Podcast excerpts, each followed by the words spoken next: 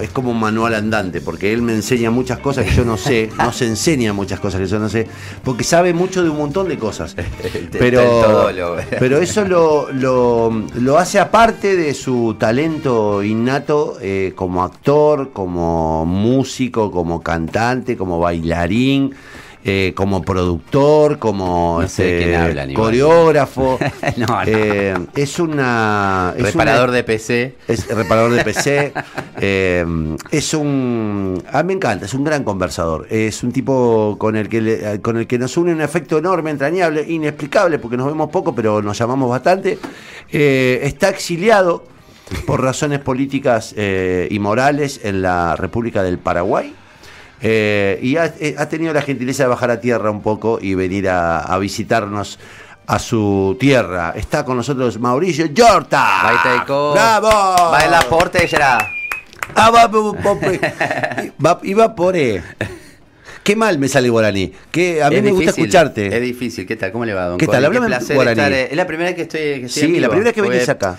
La primera vez que estoy acá en el piso, porque he estado de manera virtual. Sí, muchas veces. Y, además estás atrás Estamos en un mundo virtual de alguna manera, estamos todos conectados.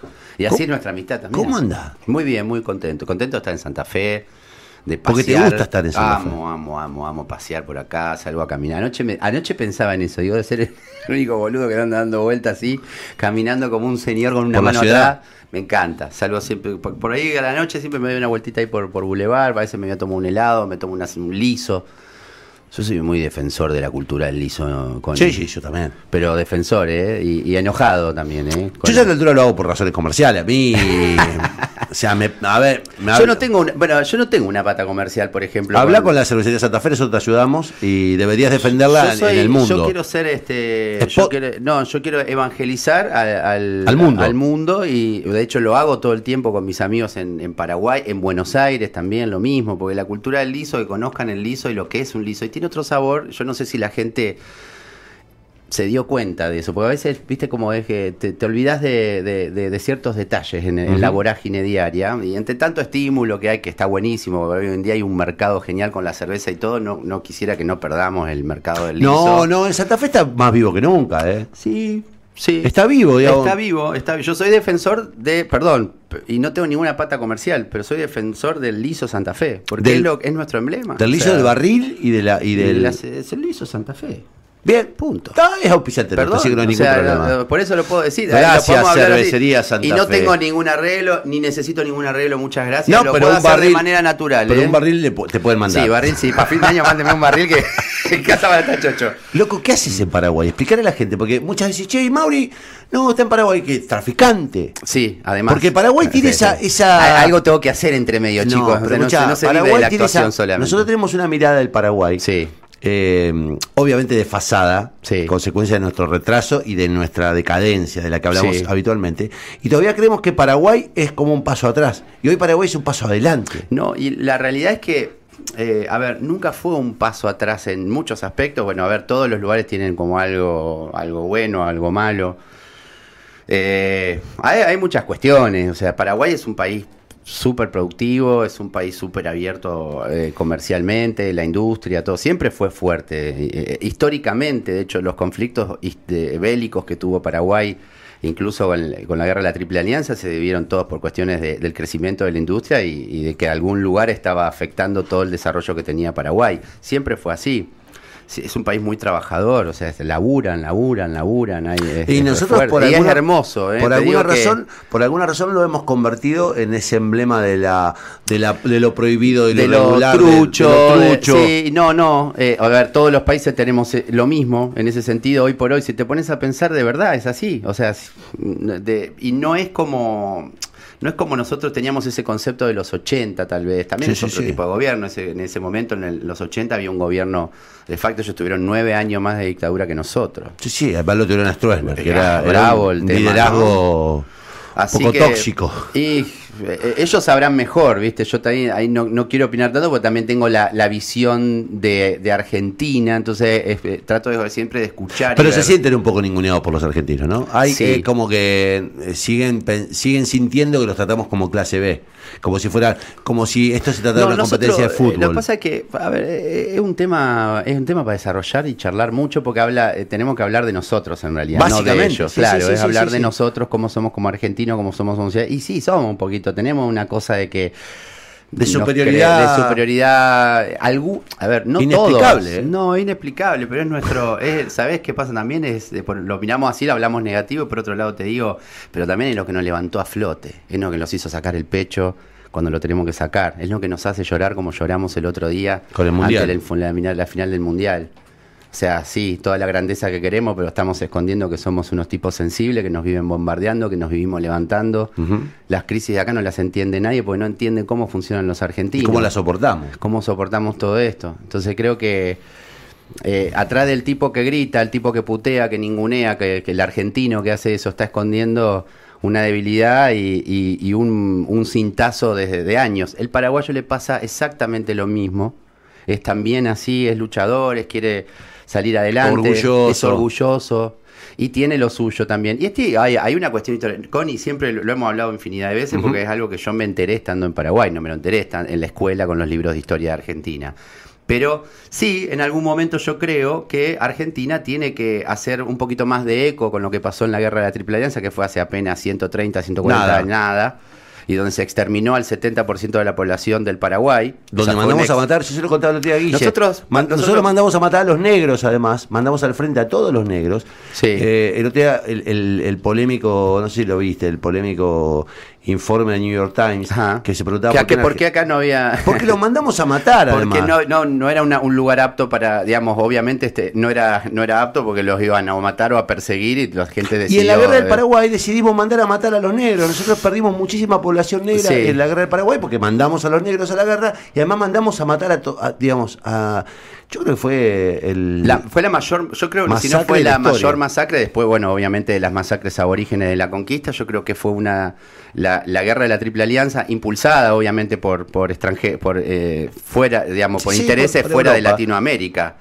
No voy a decir quién porque tampoco podemos eh, analizar eso, pero lo que sí se sabe es que Argentina, a Uruguay y Brasil se unieron y le sacamos un pedazo de tierra porque nosotros la- lo que Argentina hizo es básicamente es quedarse hasta la orilla del río que es Formosa.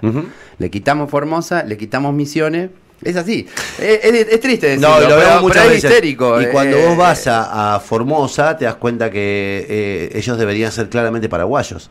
Porque tienen la Nadie misma reclamó. No, pero nadie se pelea por Formosa. No. Pero lo que digo es, eh, desde el punto de vista identitario, lo mismo que te pasa en Jujuy o en, o en, o en Salta cuando este, bordeás Bolivia, vos te das cuenta, esto eh, es culturalmente. No, bueno, en Formosa se habla guaraní. Y pasa que el, el imperio guaraní, o sea, lo que fue, Sí. vamos a decir, vamos a decir el imperio guaraní, pero fue una, una cultura que, o sea, se arrastró hasta eh, provincia de Buenos Aires, antes de que vengan todos, o sea, la- la- la- los guaraníes pues, se extendieron por Brasil.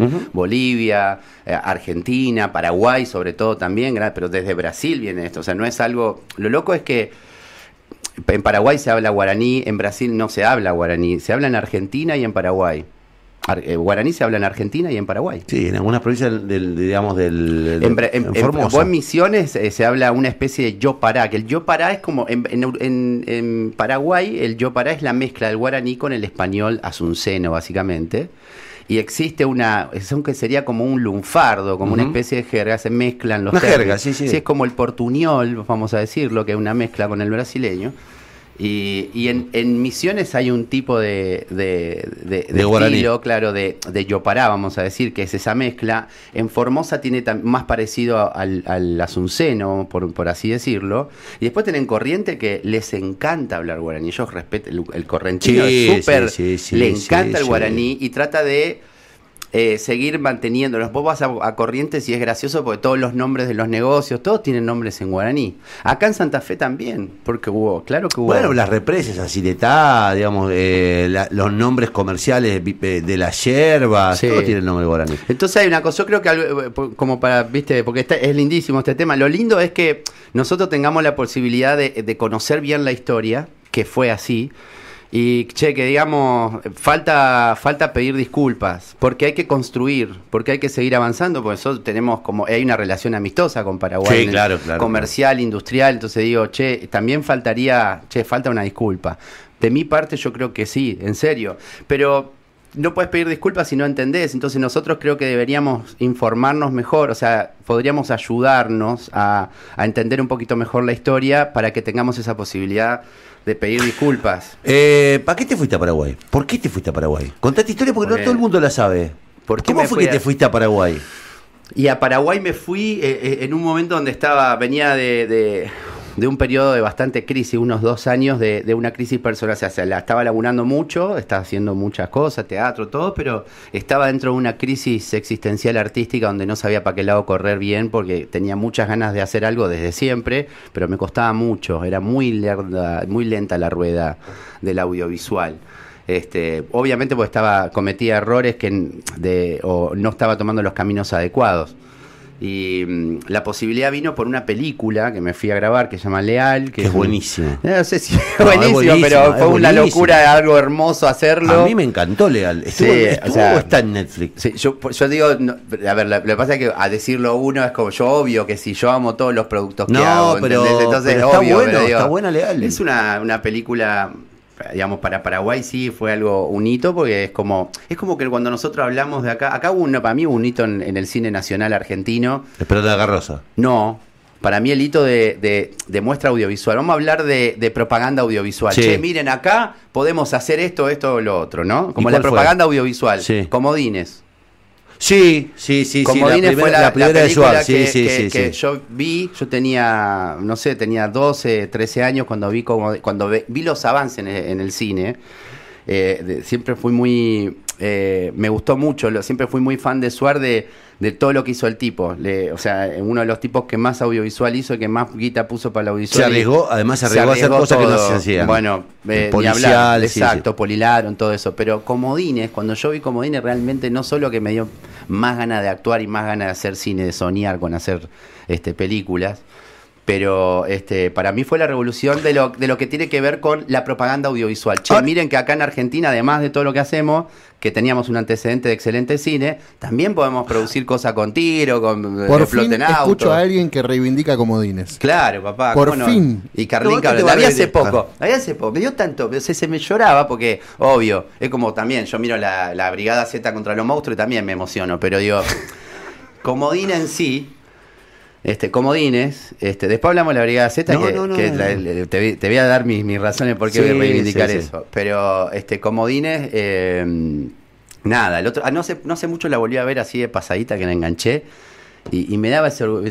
Carlín Calvo, una de las películas, ¿viste? Donde me, Carlín Calvo para mí fue uno de Sí, los, papeles más no, lindos no, de Carlín Calvo. fue- pero, pero además fue la- Lo veías fuera del garaje, pibe. El tipo estaba en un, en- haciendo un papel, ¿viste? Yo creo que además en algún momento eh, la Argentina le va a dar a Suar eh, el lugar que se merece. Porque el tipo, Ojalá. el tipo transformó la televisión, de verdad transformó la ficción. Sí. Pero bueno, escucha, en ese momento. Eh, este- Bueno, y sa- sale la película Leal esta, que es una, era una Y vas al producción. casting. Claro, eh, me, me mandan a hacer un casting, bueno, entré a la película, hice la película y todo, y después de, de estar un Ojo, tiempo. Mauri, perdóname, pero Sí. venía de laburar en.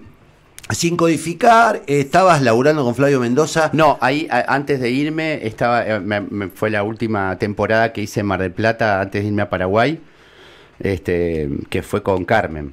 Con Car- ah, claro. con Carmen, pero habías laburado con Flavio Ah, Mendoza, sí, sí. habías laburado en Sin Codificar, habías hecho un, un- un laburo con, con Yayo, eh, a dúo, recorriendo algunos, Sí, algunos lugares sí, de la hicimos costa. gira, pero con, con, con Extravaganza estuve cuatro años. Claro. Después de Extravaganza yo me lancé solo a hacer mi unipersonal, me estallé, me fundí y volví a trabajar en relación de dependencia gracias a Yayo. Hicimos tres años más de gira con Yayo hasta el 2017. Y en el 2018 fui a hacer la... Este, eh, fuimos a hacer una revista con Carmen Barbieri y Fedeval y ahí me bajé, ahí me bajé el teatro Me acuerdo. momentáneamente hasta que hasta nuevo aviso. Bueno, ¿y por qué crees que no lo intentaste dramáticamente en Argentina? Porque digo, ¿te presentabas a casting en Argentina para, para películas? Sí. ¿Sí? Sí, pero los no, sí, pero no, eh, son, son construcciones que vas haciendo en el camino. Mira, ahora me siento mucho más preparado para es- está bien también, porque quizás es un momento de que tenés que madurar para hacer ciertas cosas. Y aparte tomé ciertos caminos y ciertos atajos que los logré tener en base a, a lo que a lo que fui aprendiendo de tantos de tantas de, tantas desilusiones también. Entonces vas armándote el camino. Te dije es una es una rueda pesada viste como una rueda de esas pesadas que para que dé la primera vuelta tenés que hacer esfuerzo y es lento pero cada vez que da un envión va avanzando un poco más. Entonces ahí es donde me sigo eh, sosteniendo de que funciona todo, de que la, la rueda sigue avanzando, aunque a veces parece que el- la velocidad es tan lenta y, y cuesta tanto, hay que poner tanta fuerza. Y sí, obviamente, como toda cosa que, este, que, que- que implica un camino de lucha, va a ser así. Así que creo que a todo el mundo le pasa. No, no, soy ninguna mundo- excepción. No, en- no, pero no todo el mundo, no todo el mundo eh, se va jugando el pellejo todo el tiempo. Yo a vos te tengo un agradecimiento muy especial porque me respaldaste mucho anímicamente. Sos a Martín le eh. con... No, tonta, yo sé que te lo digo de verdad. No, pero en un momento en el que yo estaba pegando un salto y, viste, los saltos a cierta edad, uno cree que la edad y que el tiempo de uno pasó. Y vos sos del- Hace poco hablábamos, digo, no, yo estoy viejo para irme a otro lado a probar suerte. Me dijiste, no, no está, viejo, viste, vos tenés esa convicción de que eh, todo el tiempo hay que intentarlo. Y, Y claro. y que pegar el salto. Y, que, lo emocional, digamos, lo, lo que implica la, la- el desafío personal de superarse, Hmm. es, es permanente, está todo el tiempo. Y que, y que, lo, y que te, te convertís en un muerto cuando lo dejás de intentar, digamos, cuando te sometés a... La vida está hecha de ciclos. Claro, Así, y, y nosotros también, este, con eso está incluido nuestro pensamiento y nuestras ideologías también, aunque no nos gusten. Nuestras ideologías van a cambiar con el tiempo. Hay gente que tiene discursos muy, este, sí, claro que sí, pero digo, hay que discursos muy este, progresistas, por utilizar un término Sí. antiguo, y después terminan reproduciendo una vida absolutamente conservadora, Es aferrados al, al- al empleo público, al empleo, al contrato, y no Es se mueven de es ahí. natural, porque, porque yo creo que, a ver, esto es hablando medio a lo bruto, ¿no? No soy No, no, no, ese sí es natural. Pero yo creo que sí, porque uno lo que va a buscar es, eh, a ver, hay una, una cuestión, creo, que individualista que tiene que ver con cuestiones de miedo, psicolo- psico- es psicológico, ¿no? Vos vas a proteger a tu a tu seno familiar, Tu prole, a- sí. claro, y si las ideologías interfieren con tus valores más grandes, te vas a poner en contra de tus ideologías. Porque eh, si, si la, la ideología sobrepasa tu lo que más amas en el mundo, te vas a poner por encima, ¿o no?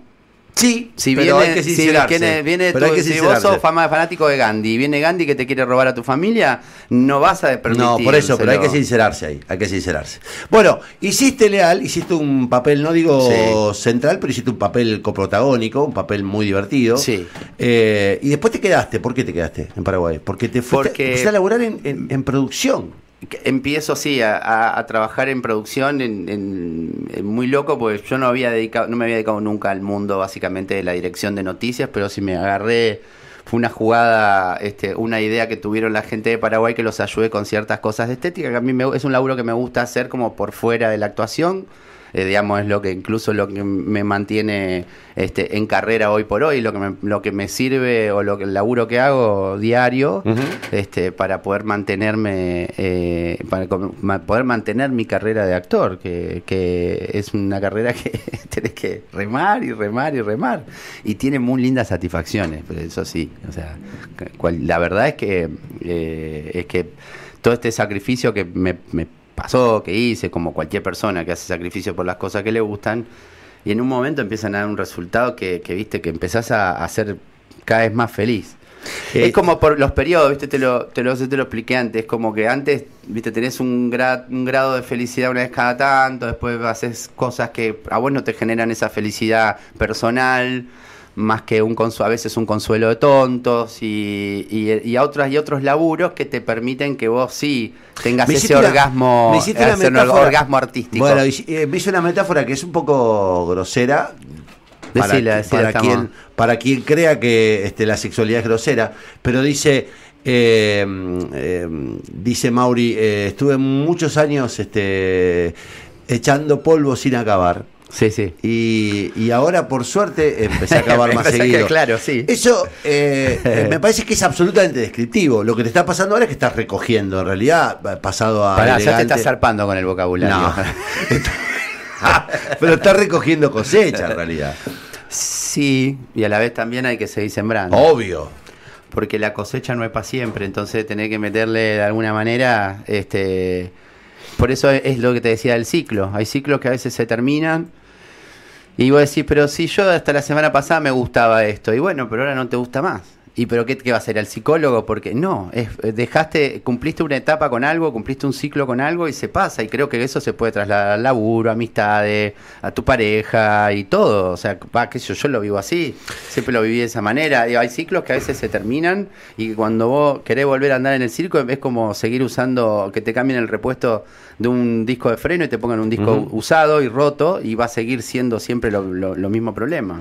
Mauri, eh, me, me- me decís que este año laburaste mucho. Muchísimo. Y también me rasqué las pelotas muchísimo y también aproveché el tiempo para estudiar.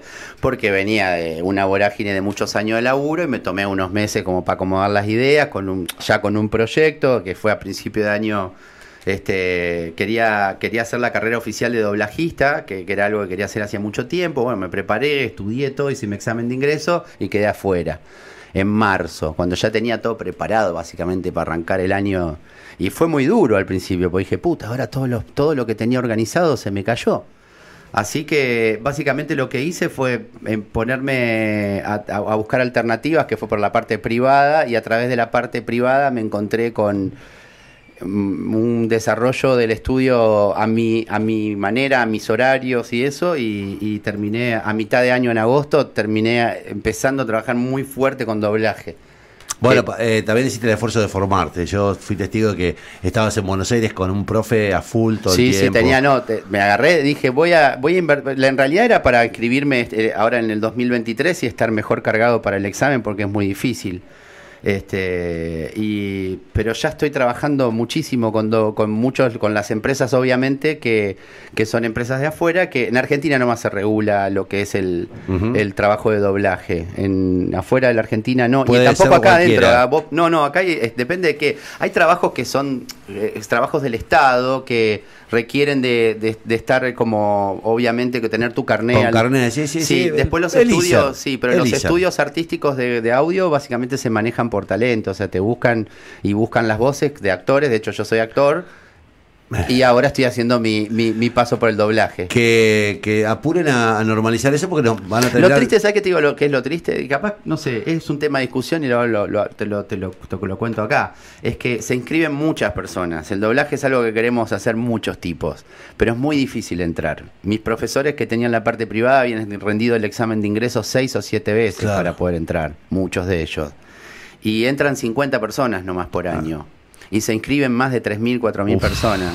Somos muchas personas que queremos tener el título, que queremos trabajar, que estamos ya preparados para trabajar, pero tenemos que hacer todo lo... Yo no tengo problema en hacer el, el tra- estudiar, me encanta, de hecho quiero hacer. El problema es que es muy difícil entrar con ese tipo de patrones, donde, digo, el patrón ese que de 4, 5, 3.000, 4.000 personas que quieren entrar, solo 50. Y los 50 no van a terminar la carrera, van a terminar muchos menos, obviamente, porque algunos van a dejar y qué sé yo. Entonces digo, podrían ampliar un poquito la cartera de la cantidad de, personas que podrían entrar a la carrera. Sobre todo, ¿sabes por qué? Porque hay mucha gente de verdad, ¿eh?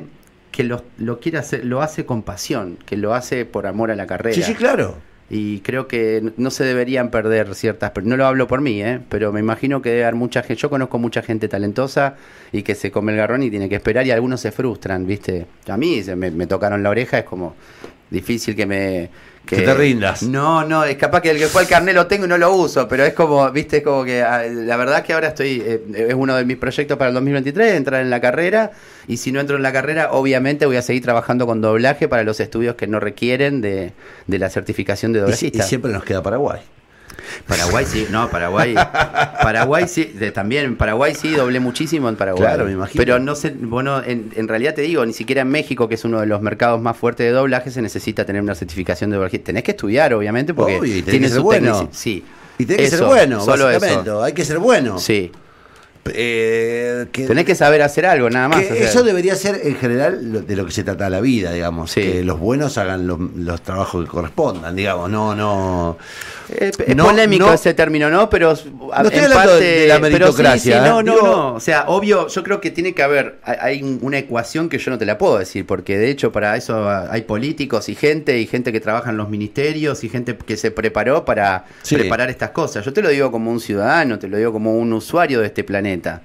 Pero creo que sí, habría que hacer una ecuación, ponele, entre todo eso del talento y las oportunidades. Eso te quería lo- preguntar, Mauri. Sí. Eh, pasa también con locución, ¿no? Que uno ve que hay gente que estudia muchísimo y se recibe, Hmm. pero no tiene ni voz ni condición.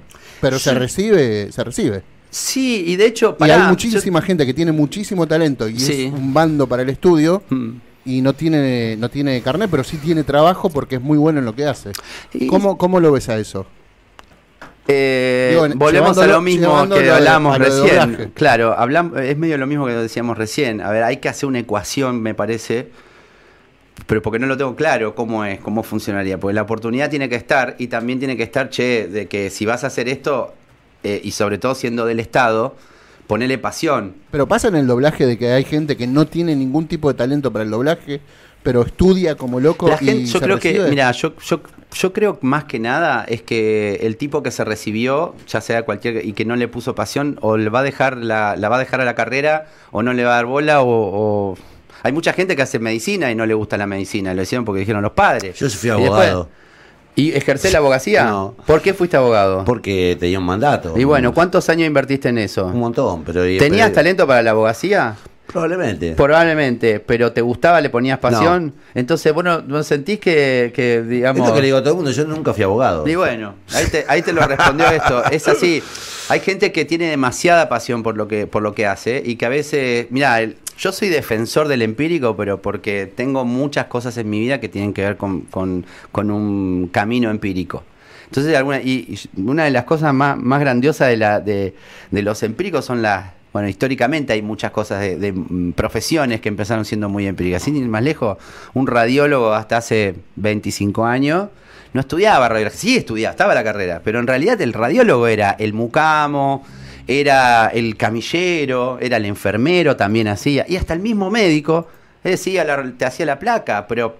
Y existía el técnico. Después, bueno, obviamente se pelearon por los derechos de los técnicos radiólogos y se, se trabajó muchísimo y dicen, pues, bueno, ¿qué hacemos con toda esta gente? que está, es el mejor radiólogo que tengo. ¿Qué hacemos con este muchacho? Y hay que darle un curso. Entonces, ¿qué se así? Se hizo un curso para esa gente que había demostrado trabajar durante tanto tiempo en la profesión y que haga un curso mucho más corto que la carrera, porque la carrera ahí daba dos, tres años y decían, bueno, si este tipo está preparado, vamos a probarlo en un curso de hacía como para revalidar y te daban el título. Eso estaba genial. Sí, a mí lo que me parece. Porque, sí, perdón, porque Sí. tiene que ver esa línea con el talento y, y la oportunidad.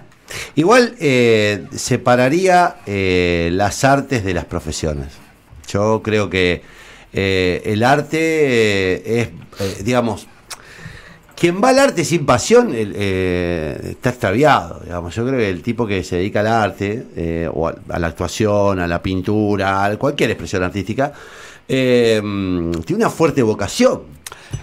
Mire, don Connie, con todo el respeto que le tengo y el cariño, yo pienso que si vos no haces lo cualquier cosa que haga, no la haces con arte, o sea, para mí el concepto de arte tiene que ver con dedicación, pasión y, Y lujuria. y no, no, y compromiso, y compromiso, ¿no? Entonces, eh, el, si yo veo, y sí, lo puedo ver en un médico, lo puedo ver en un abogado, conozco abogados que son artistas.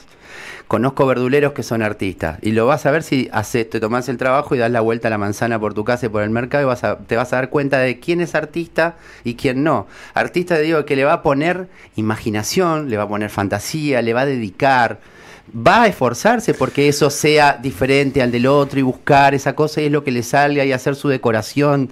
Entonces sí, un verdulero, un pintor. A mí en pintores que han venido a mi casa me han dejado la casa destrozada. O sea, me pintaron, pero me dejaron todo manchado, no les importó nada. Quisieron cobrar y se fueron. Y otros pintores que vinieron, pintores, no artistas plásticos. Pintores que hicieron arte. ¿Por qué? Porque dejaron todo hermoso, porque le dedicaron, porque luego dejaron su obra terminada como la querían terminar, no como hacía en Paraguay se lo cachafás, dices así como así nomás. De, de, este, de dejar como estaba. O sea, hay una dedicación y creo que como periodista también se puede ser artista. Se puede ser artista con cualquier cosa que vos hagas, que le pongas la dedicación, el esfuerzo y que quieras, ¿sabes qué? no te digo entrar en competencia, sino hacer tu mejor versión de vos mismo para hacer ese producto. Sí, yo comparto eso. Yo comparto eso. Eh, comparto eso y creo que eh, los que no. Y no lo digo de, así, no, se puede hacer arte. No, no, te lo estoy diciendo con, ese mismo concepto. Digo, nadie, a, mí, nos estamos yendo al tema, pero digo, a mí me parece que nadie puede aspirar a que le vaya bien en algo si no tiene detrás de eso un nivel de, de pasión y de compromiso. Yo le llamo que le pon, que sea artista en lo que hagas. Es, posible. Eso es, posible. ese es el concepto que a mí me gusta manejar. Es decir, haz lo que quieras, haz lo, lo, que vos quieras, siempre y cuando, o sea, querés que te vayas, pues, ¿cómo hacer para que te vaya bien en cualquier cosa que emprendas? Hacelo con arte. Y el arte tiene que ver con la imaginación, con la creatividad, con el trabajo, la dedicación. Y, la pasión que le pongas. O sea, todo eso, viste, como son palabras en realidad que a veces las mirás y son medias parecidas las palabras. Sí, pero separalas separalas y ponerle y, sé consciente de que le pones cada una de esas cosas.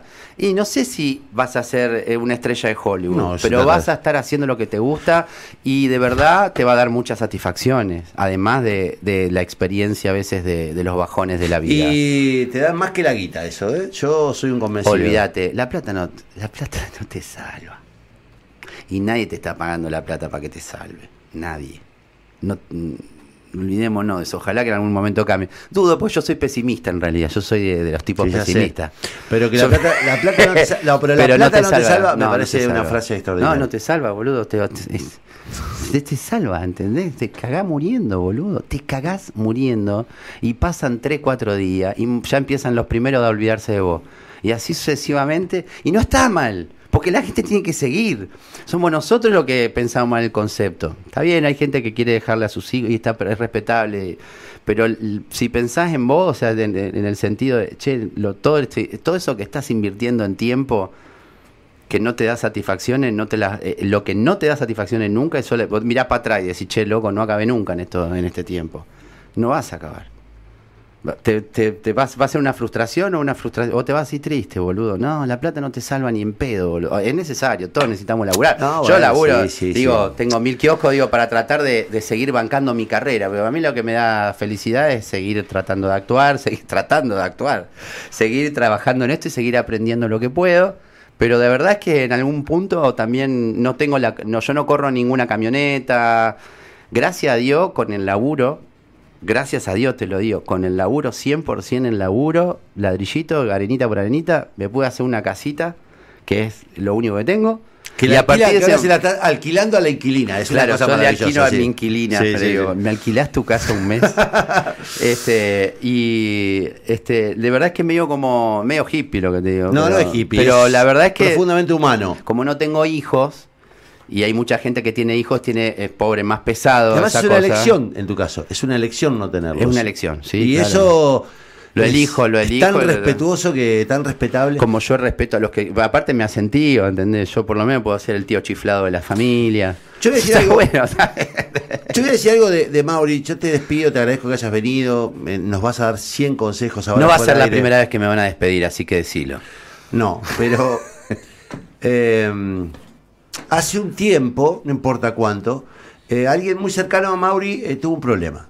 Y, mm, y Mauri hizo algo que yo lo considero, digo, porque él parece distante. Mauri hizo algo que yo no, no había visto en nadie, que fue haber dejado todo. Para, una causa, sí, pero... Por una causa humana, no importa. Eh, sí, no importa. No importa. Tampoco es que no, no, es tan todo, así. no, no bueno, pero tan así. Nada. Y se vino a Santa Fe y cumplió una misión eh, que era una misión personal. Sí.